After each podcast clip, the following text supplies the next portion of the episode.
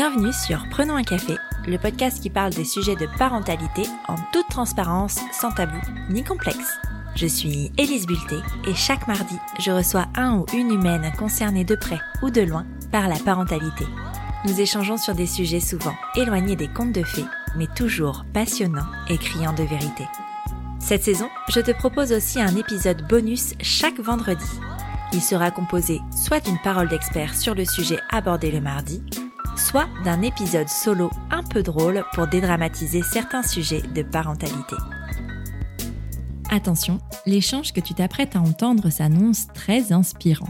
Aujourd'hui, j'ai le plaisir de recevoir Solène, une femme aux multiples casquettes et talents.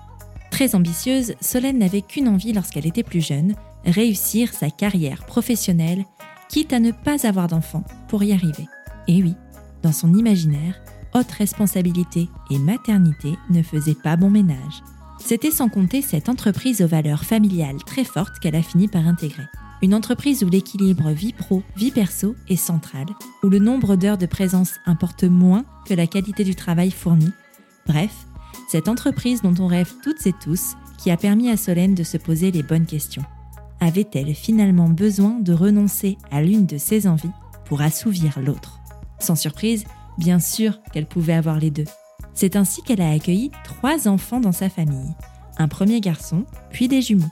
Est-ce que la parentalité a eu un impact sur sa vie professionnelle? Oui, indéniablement. Mais pour le meilleur, puisqu'après la naissance de ses jumeaux, Solène s'est lancée dans l'aventure entrepreneuriale et a créé l'application mobile Soft Kids, qui accompagne les enfants dans le développement de leurs soft skills, autrement dit leurs compétences socio-comportementales comme la confiance en soi, l'empathie ou encore la capacité à s'adapter à une situation donnée. Son but? Donner toutes les chances de réussite aux enfants en les laissant maîtres de leurs apprentissages. Tu pensais être seul à galérer? Mets tes écouteurs et prenons un café. Bonjour Solène. Bonjour. Bienvenue sur Prenons un café. Merci. Je suis ravie de te recevoir et merci d'être venue jusqu'à moi. C'est vrai que euh, tu n'es pas euh, de Lille, là où moi je suis. Euh, justement, est-ce que tu peux nous dire un petit peu qui tu es, s'il te plaît? Alors, je m'appelle Solène, j'ai 42 ans, je suis mariée, maman de trois garçons un aîné euh, qui a 8 ans et des jumeaux qui ont 3 ans et demi. félicitations. Et j'habite en région parisienne. Je vais te poser la question traditionnelle euh, de Prenons un café. Est-ce que tu as toujours voulu être mère? Eh ben non. Quand j'étais à la fac, je disais toujours j'aurais pas d'enfant parce que j'étais féministe et je le suis toujours d'ailleurs. Et en fait, je me disais que d'avoir des enfants, ça serait un frein à ma carrière. Et euh, comme à l'époque, j'étais déjà euh, carriériste, j'étais présidente d'association, je voulais absolument euh, conquérir le monde et, et, montrer que les femmes pouvaient faire euh, les mêmes choses que les hommes. Et euh, donc, j'avais cette image que si j'avais des enfants, je ne pourrais pas arriver à faire ce que je veux. Et en fait, tout a changé avec l'entreprise dans laquelle j'étais, qui s'appelle Shell pour la nommer. Qui est anglo-néerlandais. Et les Néerlandais sont très familles à 17 heures. Euh, tout le monde arrête de travailler, on va s'occuper des enfants, on va les chercher à l'école, on emmène nos activités. Et euh, ce qui fait que quand j'étais dans cette entreprise, j'ai pu voir et avoir des rôles modèles qui me montraient que je pouvais et avoir une carrière et avoir des enfants. Et donc ça a fait son chemin. Euh, donc je me suis mariée à 30 ans. Et puis après le mariage, on a très vite discuté des enfants euh, avec euh, mon mari et, euh, et décidé de fonder une famille. Et je me disais que c'était possible et, et, oui, ça l'a été. C'est intéressant, c'est vraiment ton cheminement et est vraiment hyper ouais, intéressant parce que c'est vrai que la maternité finalement est un frein euh, dans les carrières des femmes, malheureusement encore aujourd'hui. Mm-hmm. On n'avait jamais abordé en tout cas la question de la maternité sous cet angle professionnel-là sur Prenons un café. Mm-hmm. Donc je trouve ça euh, vraiment, euh, vraiment top. C'était le seul frein pour toi à ce désir d'enfant? Ouais. Enfin, tu, te, tu serais privé d'un désir du coup que tu avais probablement pour ta carrière? Ouais. Parce que je pense que je voulais tellement montrer que je pouvais réussir et que je pouvais aller haut et que je pouvais avoir une carrière que en fait, euh, voilà, je me disais euh, non mais ça sera pas possible parce que si j'ai une carrière, bah, ou alors je me disais bah il faudrait que j'ai des enfants, mais limite que je les mette en pension mm. et en fait ça a pas d'intérêt entre guillemets parce que si on a des enfants, c'est aussi pour les les, enfin s'en occuper, les accompagner, etc. Et en fait, voilà, quand j'ai vu, parce qu'en fait je suis très vite rentrée dans un programme en fait de carrière pour les femmes au sein de Shell qui s'appelait le Women's Career Development Programme. Enfin voilà. Et on, en fait, on avait des, euh, des mentors. Et euh, ma première mentor, euh, c'était une, une Allemande qui avait trois enfants et qui avait un poste de vice-présidente, voilà. Et donc elle me démontrait que elle avait ses enfants et qu'elle arrivait à partir pas trop tard le soir et à quand même avoir une vraie carrière et avoir monté les échelons sans que ça lui pose aucun problème. C'était un exemple parmi d'autres dans l'entreprise puisqu'on nous demandait de réfléchir à notre équilibre vie pro-vie perso. On avait même un PowerPoint pour ça. C'est génial. on réfléchissait euh, qu'est-ce qui est important pour moi dans ma vie, quel est le temps que je veux consacrer à mes amis, à mes activités, au sport, etc., à ma famille, à mon travail. Et en fait, on nous demandait de réfléchir à, tout ça. Pour les Hollandais, euh, rester jusqu'à 19h, 20h le soir, euh, ce n'est pas faire preuve d'efficacité. Au contraire. Voilà, au contraire. Et moi, j'ai eu un manager hollandais dès 2009. J'étais pas encore maman, mais qui me disait, il me disait déjà le vendredi, ah mais Solène, t'as bien travaillé euh, ce soir, euh, par à 16 heures. Euh, enfin voilà, donc c'était vraiment dans la culture d'entreprise. du coup, ça m'a enlevé tous les freins. C'est marrant parce que c'est une réflexion hyper importante qui a plus de 10 ans du coup mhm. et qu'on n'a toujours pas nous en France. Bah non parce qu'en fait en France on pense que plus tard on, reste et euh, plus efficace on est et en fait il y a plein d'endroits en France où les gens ils prennent euh, encore des pauses café à 18h euh, pour dire qu'ils sont partis à 19h mais quel est l'intérêt? C'est pas très bon de boire du café à 18h. voilà c'est ça. Et, en fait c'est vrai que aussi avec cette femme là qui a été mon mentor, elle m'avait posé une question qui m'avait assez bouleversée parce que j'en avais pleuré le soir. Elle m'avait dit mais après quoi tu cours? Parce que tu as l'air de beaucoup travailler, tu fais énormément de choses, tu fais beaucoup d'horaires. Et après quoi tu cours Et après, c'est vrai, je me, suis dit, mais c'est vrai, là, qu'est-ce que je fais? Je fais que travailler, c'est quoi l'intérêt? Et elle, donc, elle m'avait euh, aidé à revoir mes priorités et euh, à ne travailler que sur, sur ce qui avait un impact sur les gens, l'entreprise, etc. Et du coup, j'ai revu toute ma charge de travail et je n'ai plus pensé euh, mon travail en termes d'horaire, mais en termes d'impact que j'avais sur l'entreprise, sur les gens, etc. C'est passionnant.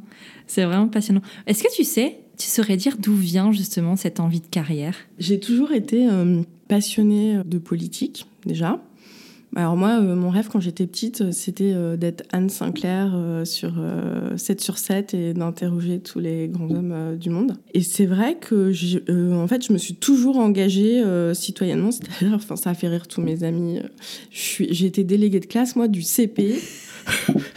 A, j'ai fini en dernière année de master euh, représentante étudiante au niveau de, du ministère de l'Éducation nationale à négocier avec Fillon. Donc voilà, j'étais ah oui, toujours. T'as toujours été ouais, hyper impliquée. Est-ce que tu es aussi déléguée de, de parents euh, d'élèves? Oui, oui bien sûr. J'ai été présidente d'une crèche parentale associative pendant six ans. Donc en fait, c'est. Ouais. Voilà, et donc euh, je me suis toujours investie au niveau associatif. Et après, en plus, c'était marrant parce que je voulais toujours avoir bah, les postes un peu les plus importants, quoi. Et donc, je, je, pense qu'il y a des, des choses comme ça qui m'ont marqué, euh, enfin des femmes du type euh, Anne Sinclair. Euh.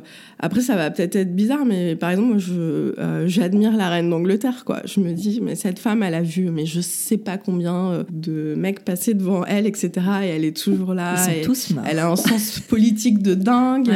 voilà, et, je trouve que c'est des, des, personnes assez inspirantes. Mais elle a des enfants, la reine d'Angleterre. Oui. Elle en a quatre. Ouais, ouais, c'est vrai. Donc c'était pas c'était pas forcément euh, un frein, mais j'avais vraiment euh, alors je sais pas si c'est des films que j'ai vus dans les années 90 etc. Mais cette vision euh, de la femme chef d'entreprise qui est seule, qui qui mm. peut pas avoir ses enfants. C'est vrai que culturellement parlant, dans tout ce qui est film et dans tout ce qui est série, on représente souvent la femme ambitieuse comme étant seule et n'ayant pas de vie privée. D'ailleurs, elle est très malheureuse en vie privée, qui arrive pas à garder un mec, qui, qui pleure le soir parce qu'elle est seule, mais du coup qui rentre super tard. J'avais lu un roman aussi il n'y a pas très très longtemps qui était un peu comme ça euh, la nana ambitieuse qui, euh, qui quitte tout pour aller dans le sud de la France. Et bien sûr, là, tout, est, tout est oublié. C'était pas un roman très intellectuel. Mais, mais, mais c'est vrai que c'est l'image qu'on a. En caricature beaucoup la femme ambitieuse comme étant seule et n'ayant pas de vie privée. Quoi. Et alors qu'aujourd'hui, en fait, c'est tout ce que je déteste. Et en fait, je défends bec les ongles le fait que on peut avoir une carrière, des enfants, être épanoui et voilà et faire euh, beaucoup de choses. Quoi. Ouais, carrément, carrément. Et tu as rencontré ton mari à quel moment de tout ce cheminement-là bah, Dans les associations étudiantes euh, nationales. J'étais en, master, donc j'avais 23 euh, ans. Alors, ce qui est assez spécial, c'est qu'on a en fait vécu ensemble. On s'est mariés, j'avais 30 ans. Et en fait, deux semaines après notre mariage, il a eu un poste à Aix-en-Provence. Et donc, pendant trois ans, il était à Aix et moi j'étais à Saint-Cloud en région parisienne et on faisait les allers-retours tous les week-ends. Et c'est aussi euh, bah, dans ces, trois ans qu'on a commencé à vouloir avoir un enfant et que quand on n'habite pas ensemble euh, tout le temps, c'est un peu compliqué. Le partage des tâches est beaucoup plus difficile, en effet. ah ouais, et, alors, quand vous êtes rencontrés, euh, du coup, tu remets les choses dans le contexte, tu étais sur un mode où tu ne voulais pas d'enfant.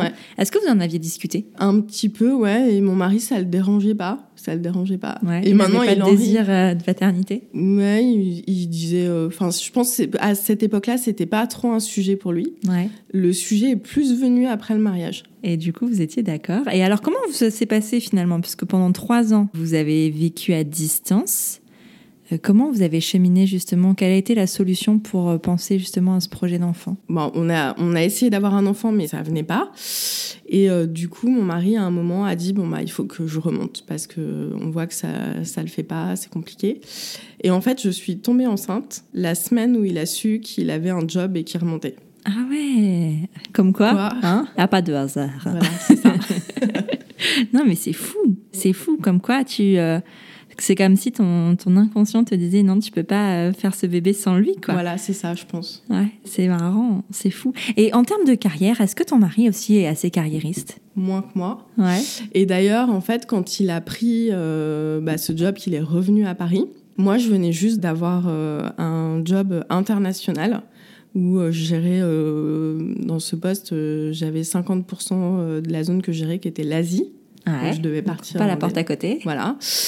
Euh, donc l'Inde, la Malaisie, enfin voilà. Euh, et mon mari, en fait, quand il a passé l'entretien, il a dit Je vous préviens, la carrière dans mon couple, c'est chez ma femme. Et donc, si on a un enfant, etc., il faudra que je reste parce que c'est ma femme qui a la carrière et c'est elle qui a les déplacements. Wow, ils ont réagi comment? Ils ont, ils ont dit ok, d'accord, on note. Je pense, que ouais. Euh, voilà, ils le prenaient pour ses compétences. Ils avaient été le chercher, le chasser, etc. Donc ça n'a pas. Euh, ouais, mais alors chez un homme, c'est pas une question qui est posée, mais chez une femme, elle est posée. quoi. C'est ça qui est fou. Donc euh, lui, il a eu cet élan de, de, justement affirmer sa, sa position, voilà. Mais de toute façon, on lui aurait même pas posé la question finalement. Bah oui, mais en fait, il a anticipé. Et c'est bien, enfin c'est top. Mm. Donc ce petit bébé s'installe. Voilà. Comment tu vis ta grossesse, toi? Alors hyper bien.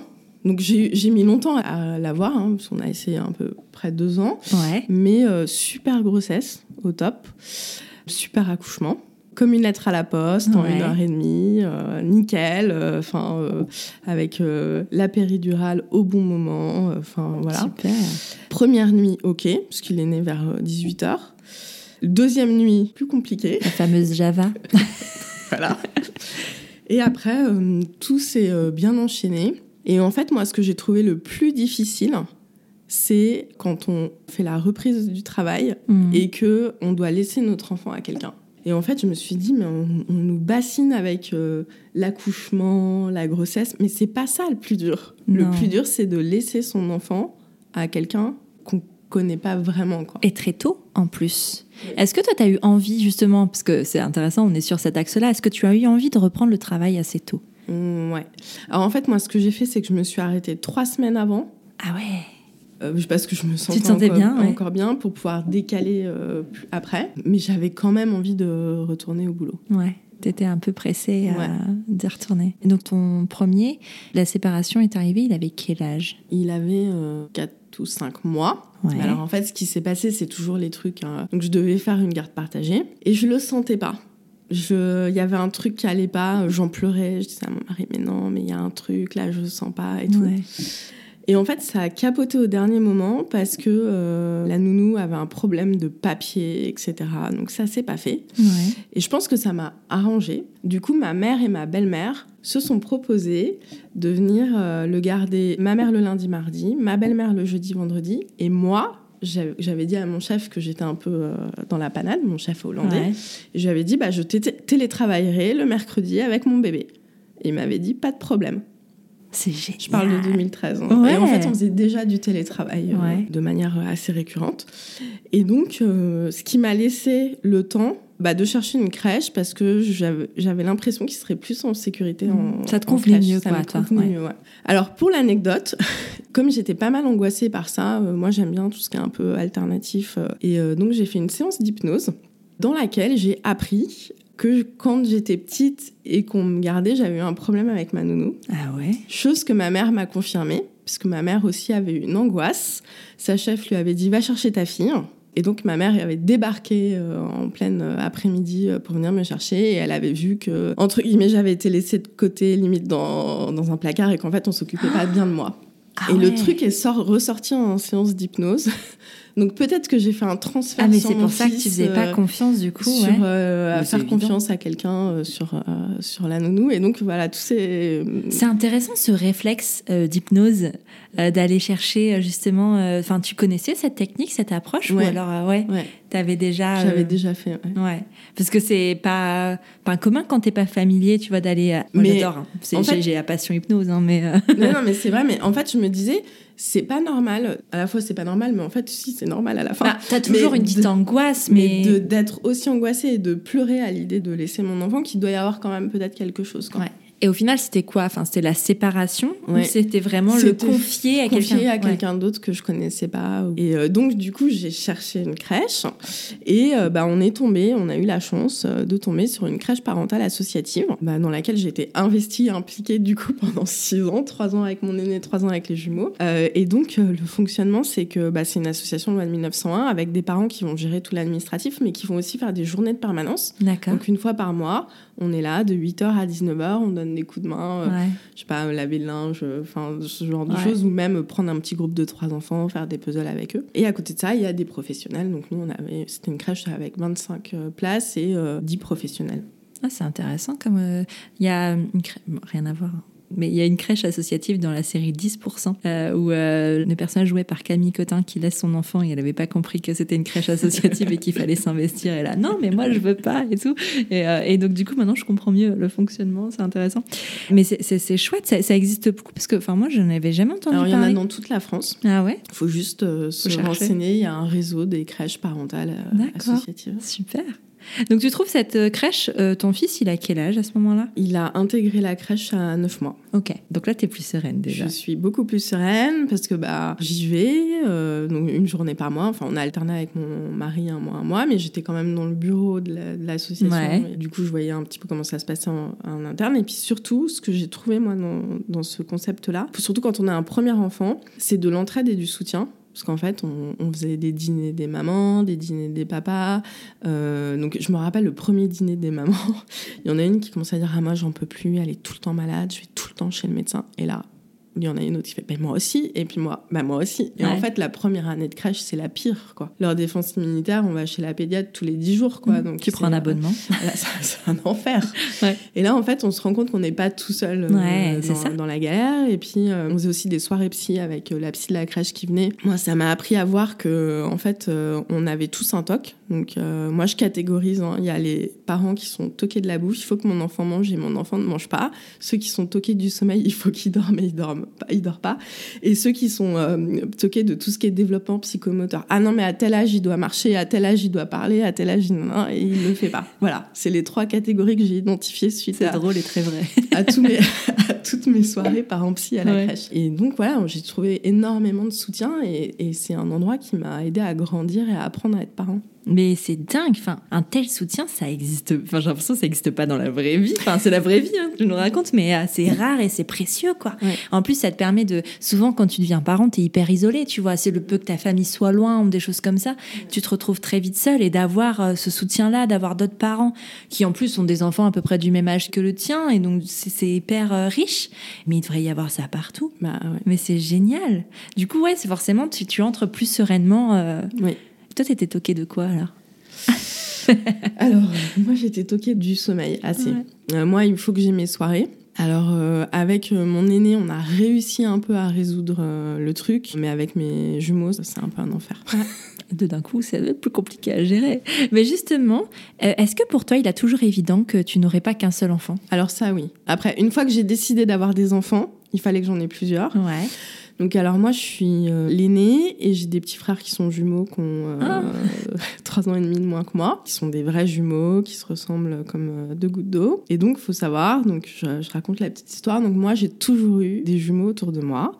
Toutes mes copines d'école, etc., elles avaient une sœur jumelle. C'est vrai. Je connais une quinzaine de pères. Et je sais pas, peut-être qu'il fallait absolument que j'ai des jumeaux aussi. Donc ça m'avait effleuré l'esprit que peut-être j'aurais des jumeaux. Et donc euh, pour le deuxième, euh, bah, on n'arrivait pas euh, à le faire. Et donc au bout de deux ans d'essai, mon gynécologue m'a dit bon bah on va sûrement tenter euh, une FIV. Donc on rentre dans la longue procédure de FIV qui Ouais. est euh, Attends, parce que tes enfants n'ont pas tellement d'écart, en fait, ils ont finalement. cinq ans. Ah, d'écart. 5 ans Ouais, d'accord. Ouais. Je sais pas pourquoi je pensais 3, mais... euh, non, non, 5 ans. Et euh, donc, euh, voilà, la longue procédure, Ouais. euh, les, euh, les analyses, etc.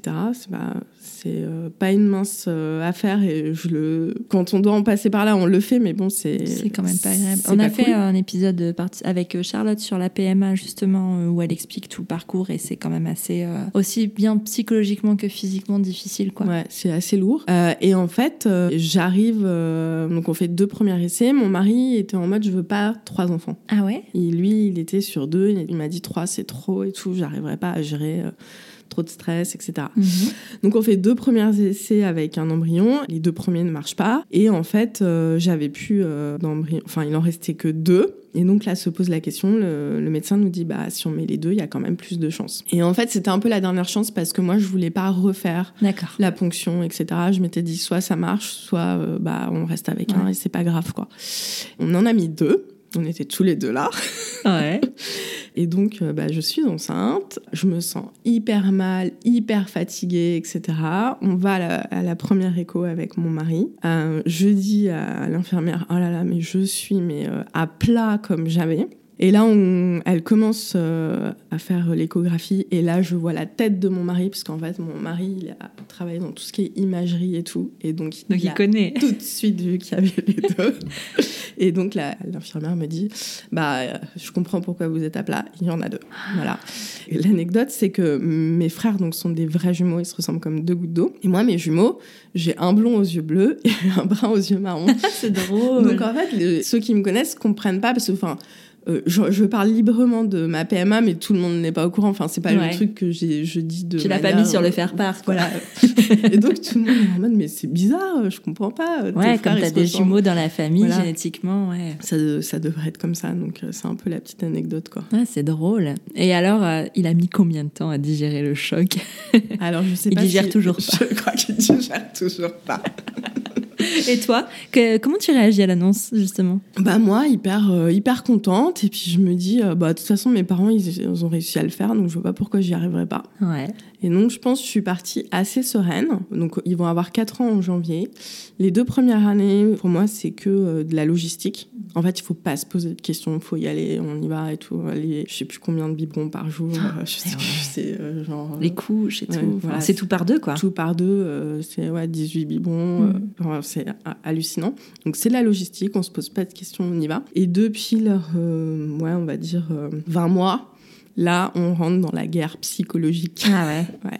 Ils s'entraident, euh, donc euh, dès qu'on commence à en gronder un, il y a l'autre qui arrive et qui dit euh, tu grondes pas mon frère. Ah oui.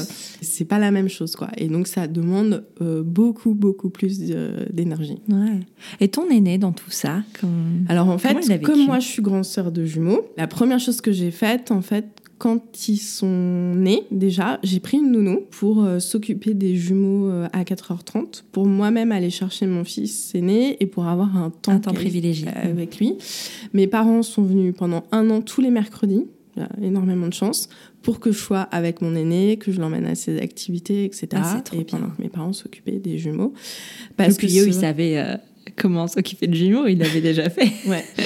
Euh, bah parce que c'est vrai que moi, en tant que grande sœur de jumeaux, euh, j'adore mes frères, mais voilà, ça prend de la place quoi quand on est petit. euh, Ouais, c'est clair. Et moi, je pense que je dis souvent j'ai le caractère que j'ai et je suis quelqu'un de très autonome, mais je pense que c'est parce que j'ai eu des, des petits frères jumeaux. Ouais. donc, Qui ont accaparé l'attention des parents et ce qui était logique finalement. Bah oui, parce qu'il y en a deux à s'occuper, Ouais. donc il faut bien le faire. Et moi, je le vois. Et, et c'est vrai que, euh, par exemple, là, cette année, euh, la donne a un petit peu changé puisque bah, les jumeaux sont rentrés à l'école là, depuis septembre.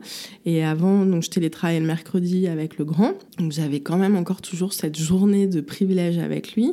Et maintenant, il y a les deux autres. Ouais. Et, euh, et je le vois bien. Il y a des trucs où je passe à côté. Là, il y a pas longtemps, il y a eu une petite histoire à l'école avec ses copains. D'habitude, il me le dit tout le temps. Et là, il n'a pas pris le temps de me le dire. Et je sais que c'est parce que voilà, euh, il a ses frères euh, qui prennent beaucoup d'attention. Ouais, ouais c'est clair. C'est pas évident ça de, bah, qu'on ait des multiples ou pas hein, d'ailleurs. Quand à partir du moment où on a une fratrie, euh, d'accorder euh, du temps euh, seul à seul avec chacun. mais ça reste, ouais, je pense important quand même de le faire. Et, et c'est bien, enfin, que tu aies eu ce réflexe. Mais encore une fois, tu l'avais vécu, donc forcément, c'était plus facile comme ça. Professionnellement, est-ce que l'arrivée des jumeaux ou même de ton premier a changé quelque chose pour toi? Alors, l'arrivée du premier, ça a rien changé. J'étais dans ma ligne euh, de carrière. euh, quand j'ai eu euh, mon aîné, j'ai eu une promotion en rentrant de congé mat. Ah ouais, génial. Donc, Ah, euh, Tout le monde va avoir envie de bosser pour cette boîte.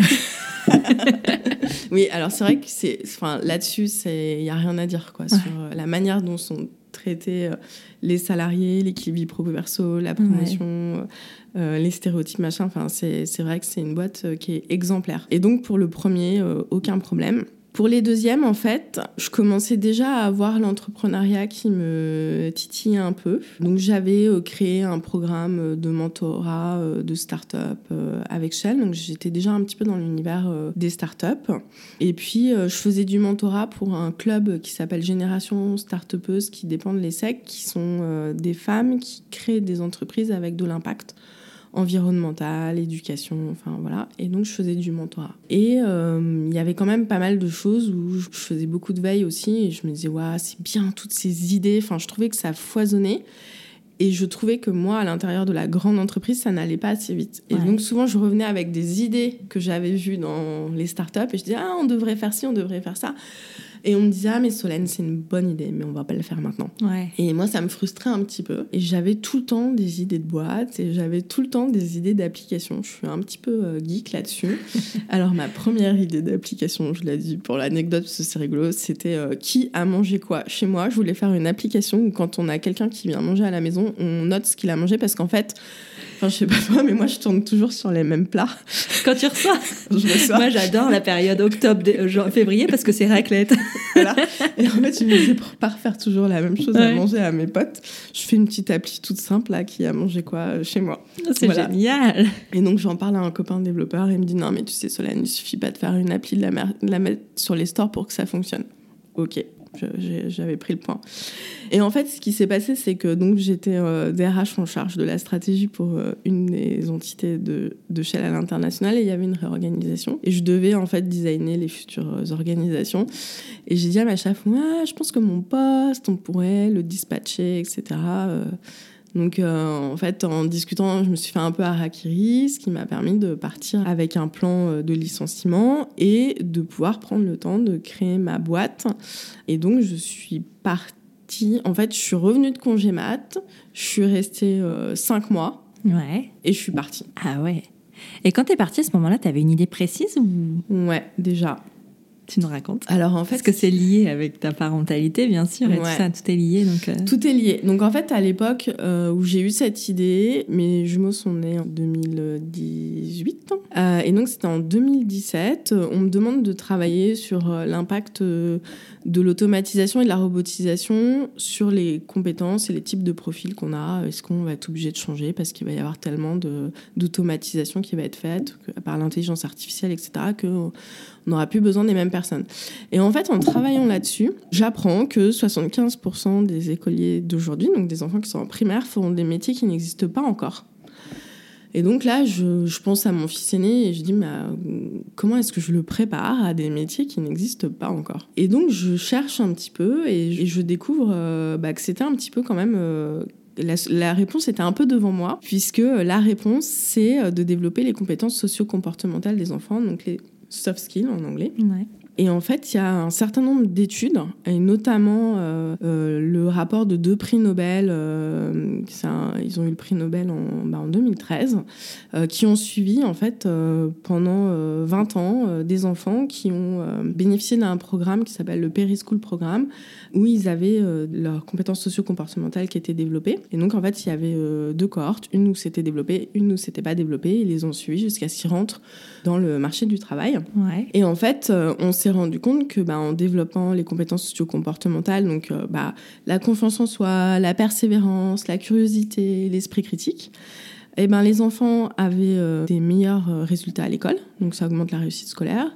Ils avaient des meilleurs jobs, des jobs plus qualifiés, des meilleurs salaires et aussi un niveau de bien-être qui était supérieur aux autres. Donc moi, quand je lis tout ça, et aussi des, études américaines sur le sujet, je me dis, bah waouh, pourquoi est-ce qu'on fait pas ça? Et c'est vrai que moi, en fait, chez Shell, j'ai été recrutée en 2005 sur mes compétences socio-comportementales. J'avais trouvé l'entretien hyper bizarre parce que euh, on regardait pas mon CV, on me posait aucune question RH. On t'a pas demandé euh, tes trois qualités, tes trois défauts. Non, en fait, on a, on a testé euh, ma capacité à gérer un projet, aller jusqu'au bout, la manière dont je collaborais avec des personnes différentes de moi et ma capacité d'analyse, comment est-ce que je prenais un sujet et que je le, décortiquais. Et tous les ans, en fait, euh, on revoyait, euh, il y avait des compétences socio-comportementales euh, qui étaient exigées au sein de l'entreprise, on les revoyait, on en discutait avec notre chef, etc. Donc en fait, c'était déjà quelque chose qui était un peu dans mon ADN euh, euh, via mon entreprise. Et donc j'avais quand même envie d'avoir un impact euh, assez important. Et surtout je voulais pas rester sur du franco-français parce que j'avais une carrière internationale. Et donc pour moi une application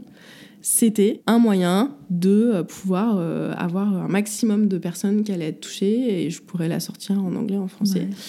Et donc, euh, ce que j'ai fait, bah, j'ai quitté Shell. Euh, voilà, en février, en mars, j'ai intégré un euh, programme HEC, qui est un programme pour ceux qui ont une idée de start-up. Et au bout de neuf mois, on sort avec un prototype. Ah, super. Donc, ça s'appelle HEC Challenge Plus. Et, et, donc, je suis arrivée avec mon idée. Au bout de neuf mois, je suis sortie un prototype avec un programme pour cultiver la confiance en soi des enfants. Parce que pour moi, c'est un peu la base, la mmh. confiance en soi, la base de tout, via de la gamification. Donc, en fait, c'est des mini-jeux que les parents et les enfants vont faire ensemble euh, sur à peu près la moitié des jeux. Donc, par exemple, ça peut être, euh, on a un mini-jeu sur euh, découvre tes super pouvoirs. Donc, c'est un jeu de swipe où l'enfant il doit mettre quel super pouvoir il pense avoir ou pas.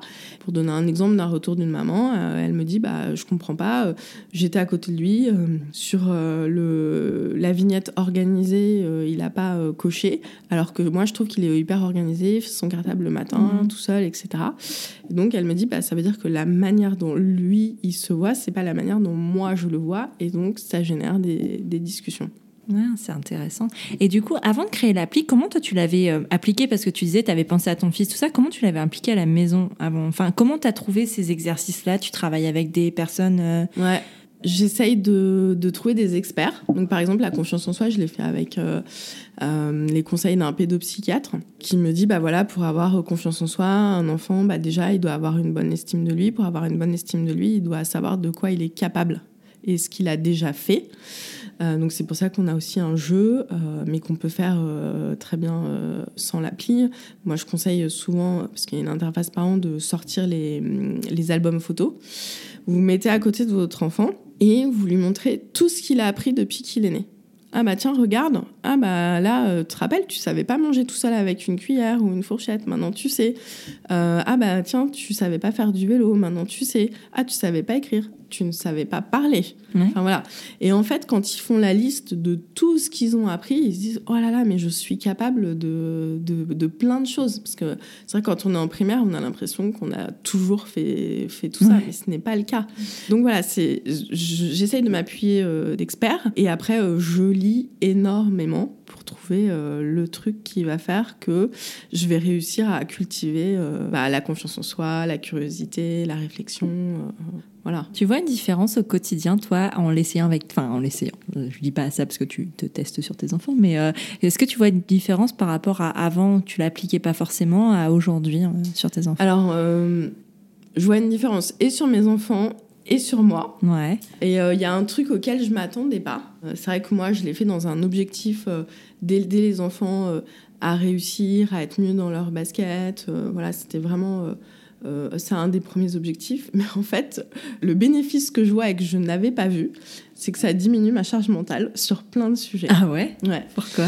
Mais Parce qu'en fait, en développant euh, ces compétences, on développe énormément l'autonomie de nos enfants. Et je vais donner un exemple en ce moment.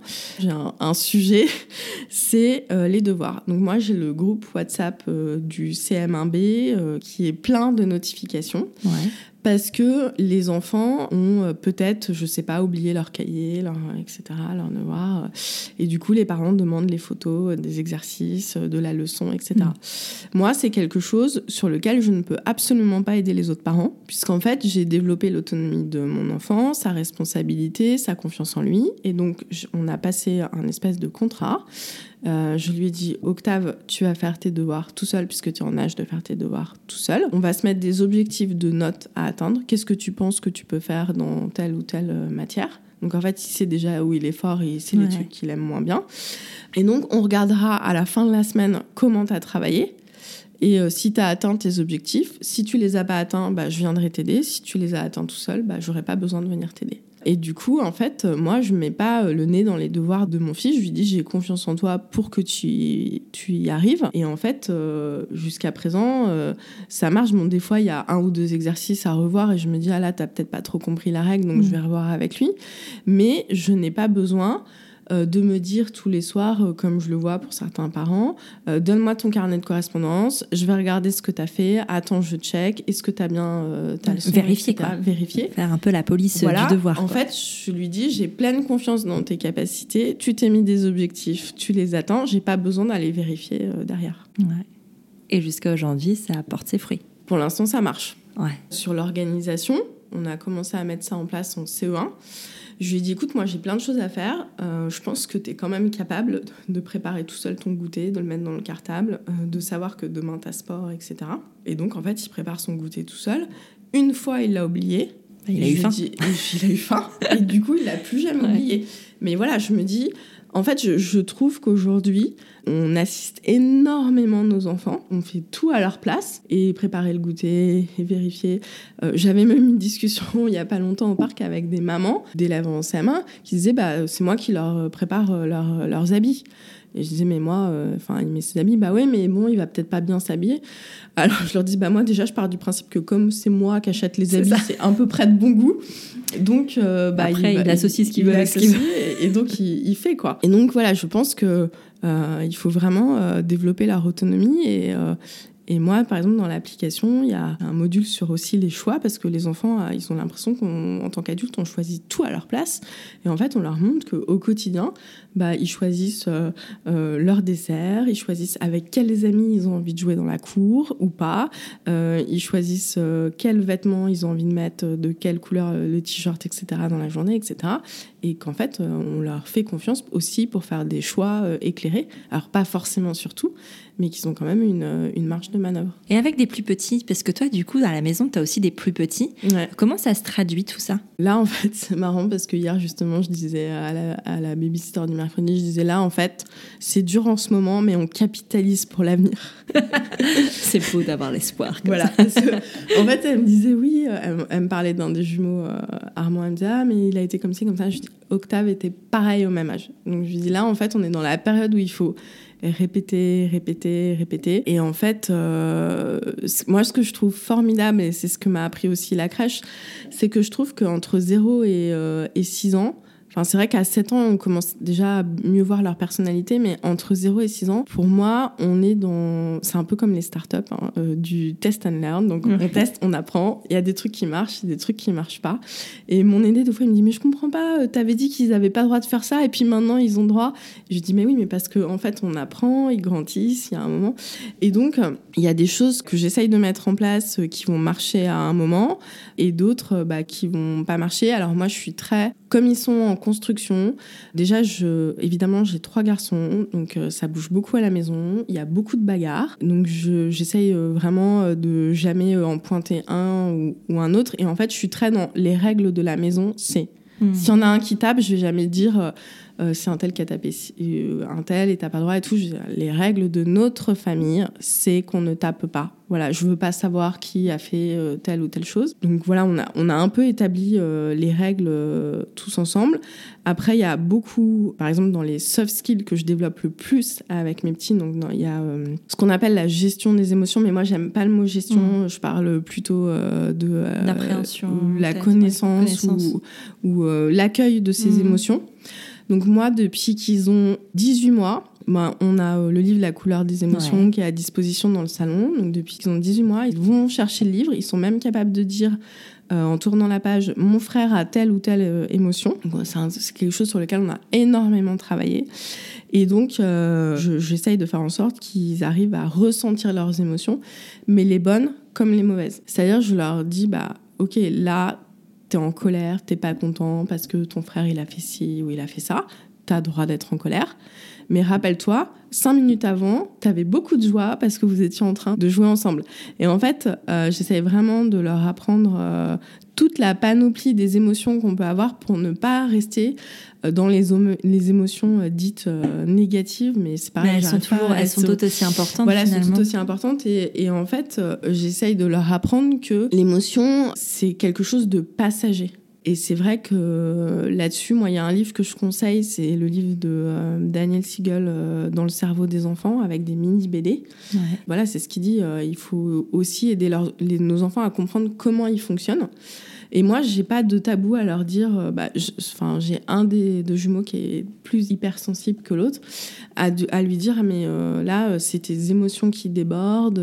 Il n'y a pas de problème. tu as droit d'être comme ça. Mhm. Donc voilà. Donc pour les plus petits, en fait, ce que vraiment j'essaye de développer le plus, c'est voilà, c'est cette gestion des émotions, la confiance en soi. Je suis hyper contente parce que ils sont déjà capables de dire ce qu'ils aiment. Enfin, je veux dire, à 4 ans, j'en ai un, il dit Moi, ce que j'aime, c'est le chocolat, le rouge et les félins. voilà. Génial. Et en fait, être capable de savoir ce qu'on aime, c'est tellement important, je trouve, dans la vie. Il y a pas longtemps, j'étais au restaurant avec ma fille, elle n'arrivait pas à choisir euh, euh, son plat. Non, la glace, en, ah, fait, euh, le, parfum. le parfum. Et donc, je lui dis, mais tu connais pas ton parfum? Je lui dis, moi, dès que j'arrive dans, chez un marchand de glace, je sais que je vais prendre soit noix de coco, soit amande de chocolat. Enfin, c'est comme ça. enfin, et je lui dis, c'est hyper important que tu arrives à connaître tes goûts parce que sinon, tu vas toujours hésiter dans ta vie. Et en fait, pour avancer, il faut quand même bien se connaître et pouvoir prendre des décisions et faire des choix. Et ça, c'est quelque chose que j'essaye déjà de, de, leur apprendre. Ça a généré une discussion là cet été avec mon mari parce que j'avais acheté euh, trois paquets de glace différents parce que les trois m'ont demandé des glaces différentes et il m'a dit mais ça va pas, euh, il fallait acheter un paquet, la glace pour tout le monde. Et je lui dis bah non mais moi j'ai envie qu'ils voient qu'ils sont différents et qu'ils ont chacun des goûts différents et qu'ils sont pas obligés euh, de faire tous les trois la même chose quoi. Et que c'est important en fait. C'est important. Ça les rend euh, hyper singuliers du coup et ça c'est chouette. Même si tu achètes plus de glace, de toute façon, on n'a jamais trop de glace, de bah, toute façon. Donc, euh, ah, c'est hyper intéressant. Du coup, ton application, elle s'appelle, je te laisse dire parce que moi. Soft Kids. les soft skills pour les kids. Ouais. Tu l'utilises pour des enfants euh, tout petits aussi ou alors euh Alors, c'est du CP au CM2. la seule chose qui peut être utilisée pour les enfants de maternelle, c'est il y a des outils gratuits en fait pour le quotidien et il y a par exemple des séances de sophrologie. Ah, génial. donc des mini séances de 5 minutes donc ça pour euh, un peu calmer euh, l'enfant. Il y a aussi euh, de la cohérence cardiaque. Donc c'est un truc pareil qui aide vraiment à bah, se sentir bien, à pouvoir se recentrer, etc. Et sinon, donc c'est du CP au CM2. C'est des programmes avec à chaque fois 10 mini-jeux. Donc on va mettre en moyenne 12 minutes pour faire les jeux. Et ça va aider l'enfant, un, à mieux se connaître et deux, à trouver des pistes. Bah, par exemple, on a un programme sur la persévérance avec euh, des mises en situation. Bah, euh, tu as décidé de faire un puzzle euh, de 1000 pièces, comment tu vas t'y prendre? Et en fait, on leur explique la technique des petits pas, le fait qu'il ne faut pas penser au puzzle de 1000 pièces. Il faut penser d'abord à, OK, comment je m'y prends Je vais trier les couleurs, je vais commencer par faire le tour, après je vais euh, commencer à droite, à gauche. Enfin voilà, on, leur explique des petites techniques euh, comme ça. Ah, super. Est-ce que tu es en lien avec euh, notamment l'éducation nationale et le corps enseignant? Alors, oui et non. parce que c'est un sujet, ça aussi. Donc là, en fait, j'ai fait un programme de 5 mois au qui est le centre de recherche interdisciplinaire euh, qui a été créé par François Tadei, euh, dans lequel en fait il y a beaucoup de chercheurs, d'enseignants. J'ai fait ce programme avec euh, bah, des directeurs d'école, des membres de l'éducation nationale. Pour l'instant, l'application elle n'est pas disponible pour les écoles, mais ça ne serait tardé puisqu'on est en train de faire les changements parce qu'en fait, on a des écoles qui les téléchargent. Ah ouais? Ouais, mais euh, l'interface est faite avec euh, parents-enfants. Donc là, il va falloir qu'on fasse des, ajustements. Et en fait, il y a des sujets qui intéressent euh, les enseignants du type le programme Esprit Critique. Là, j'ai beaucoup de demandes. Bah, par exemple, demain, j'interviens dans un... C'est pour ça que je suis dans le Nord, dans une école sur le stress et la gestion des émotions des élèves. Je commence à avoir de la demande, donc je vais être obligée d'y répondre mais euh, pour l'instant, c'est un peu difficile de travailler avec l'éducation nationale pour l'ensemble des startups de l'éducation.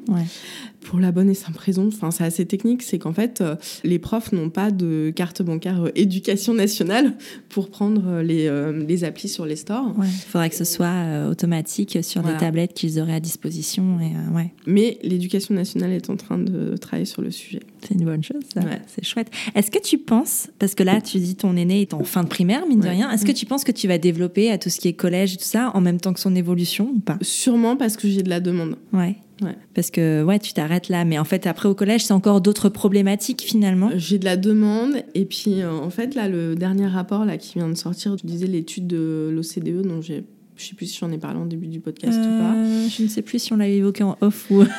en fait, euh, donc l'OCDE vient de sortir le premier rapport sur les compétences socio-comportementales des élèves. Ils ont euh, évalué ça avec les enseignants, les parents et les élèves dans 10 pays dans le monde. Et en fait, le rapport montre que plus on grandit, et plus les compétences socio-comportementales euh, baissent en fait euh, parce qu'on commence à être normé par l'école. Mmh. Et par exemple, il y a une compétence qui est essentielle et qui a démontré en fait via cette étude son importance euh, pour les résultats scolaires, notamment en mathématiques, c'est la curiosité. Ah. Et en fait, plus on grandit, moins on est curieux. Mais oui, mais on nous bride vachement aussi sur la curiosité en nous faisant croire que c'est un défaut, par exemple. Sauf que plus on est curieux, plus on est bon en mathématiques, d'après euh, cette étude qui vient de sortir. Et donc, en fait, euh, ce qui veut dire qu'il faut, euh, bah, il faut continuer à développer ses compétences et il ne faut pas le faire qu'en primaire, puisque l'étude dit qu'apparemment, en fait, la manière dont on nous demande de nous positionner en classe fait qu'on se bride et qu'on ne développe pas en fait euh, nos compétences socio-comportementales au, plein potentiel de ce qui pourrait nous aider à, réussir en fait. C'est intéressant, mais ouais, et puis il y a plein de choses qui rentrent en jeu aussi sur euh, avec l'adolescence, avec le rapport aussi euh, au corps qui change, le rapport à soi, et c'est là aussi qu'on perd parfois pas mal de confiance avec le regard des autres et tout ça. C'est vrai que ça peut être intéressant, mais ça doit être différent. L'approche doit être vraiment différente qu'avec des enfants plus jeunes finalement, et à travailler, à faire, à suivre à suivre. Bah écoute, merci beaucoup Solène. Où est-ce qu'on peut ben, te suivre et retrouver ton travail? Comment on télécharge cette application magique? Alors il faut taper SoftKids euh, bah, soit sur euh, Google Play, euh, soit sur Apple Store. Sinon, le compte Instagram c'est SoftKids App. Ouais. sinon, si on veut me suivre dans ma vie de maman, mais surtout de gourmande, c'est Solène et ses kiffs sur Instagram. Et sinon, euh, sur LinkedIn, je réponds à tous les messages si on veut me poser des questions un peu plus pro. De toute façon, moi, je mettrai tous les liens, bien sûr, en description de l'épisode. Comme ça, vous aurez juste à cliquer. Ça sera plus facile. Parfois, on retient pas tout. Tu as cité notamment des ouvrages qui peuvent être intéressants. Je vais mettre tous les liens, tout noter. Et comme ça, vous aurez tout à disposition. Merci Solène pour cet échange. C'était passionnant. C'était hyper enrichissant. Et puis, bah, à bientôt. À bientôt. J'espère que ce nouvel épisode t'a plu. Si c'est le cas, je t'invite à mettre des étoiles et des commentaires sur Apple Podcast ou iTunes pour m'aider à mettre en avant le podcast. Tu peux aussi partager l'épisode sur tes réseaux sociaux, en parler autour de toi, bref, faire en sorte que Prenons un café soit connu du plus grand nombre. Tu peux aussi soutenir Prenons un café sur Tipeee. J'ai très envie d'emmener le podcast encore plus loin, mais pour ça, j'ai besoin de toi. Alors si le cœur t'en dit, tu peux entrer dans l'aventure avec quelques euros. En échange, de nombreuses contreparties trop sympas t'attendent. Rendez-vous sur la page Tipeee de Prenons un café. Tu es sur Prenons un café, le podcast qui parle des sujets de parentalité en toute transparence, sans tabou ni complexe. Je te retrouve mardi prochain pour un nouvel épisode. Abonne-toi à Prenons un café sur ton appli de podcast préféré pour ne rien manquer. D'ici là, prends bien soin de toi autour d'un café.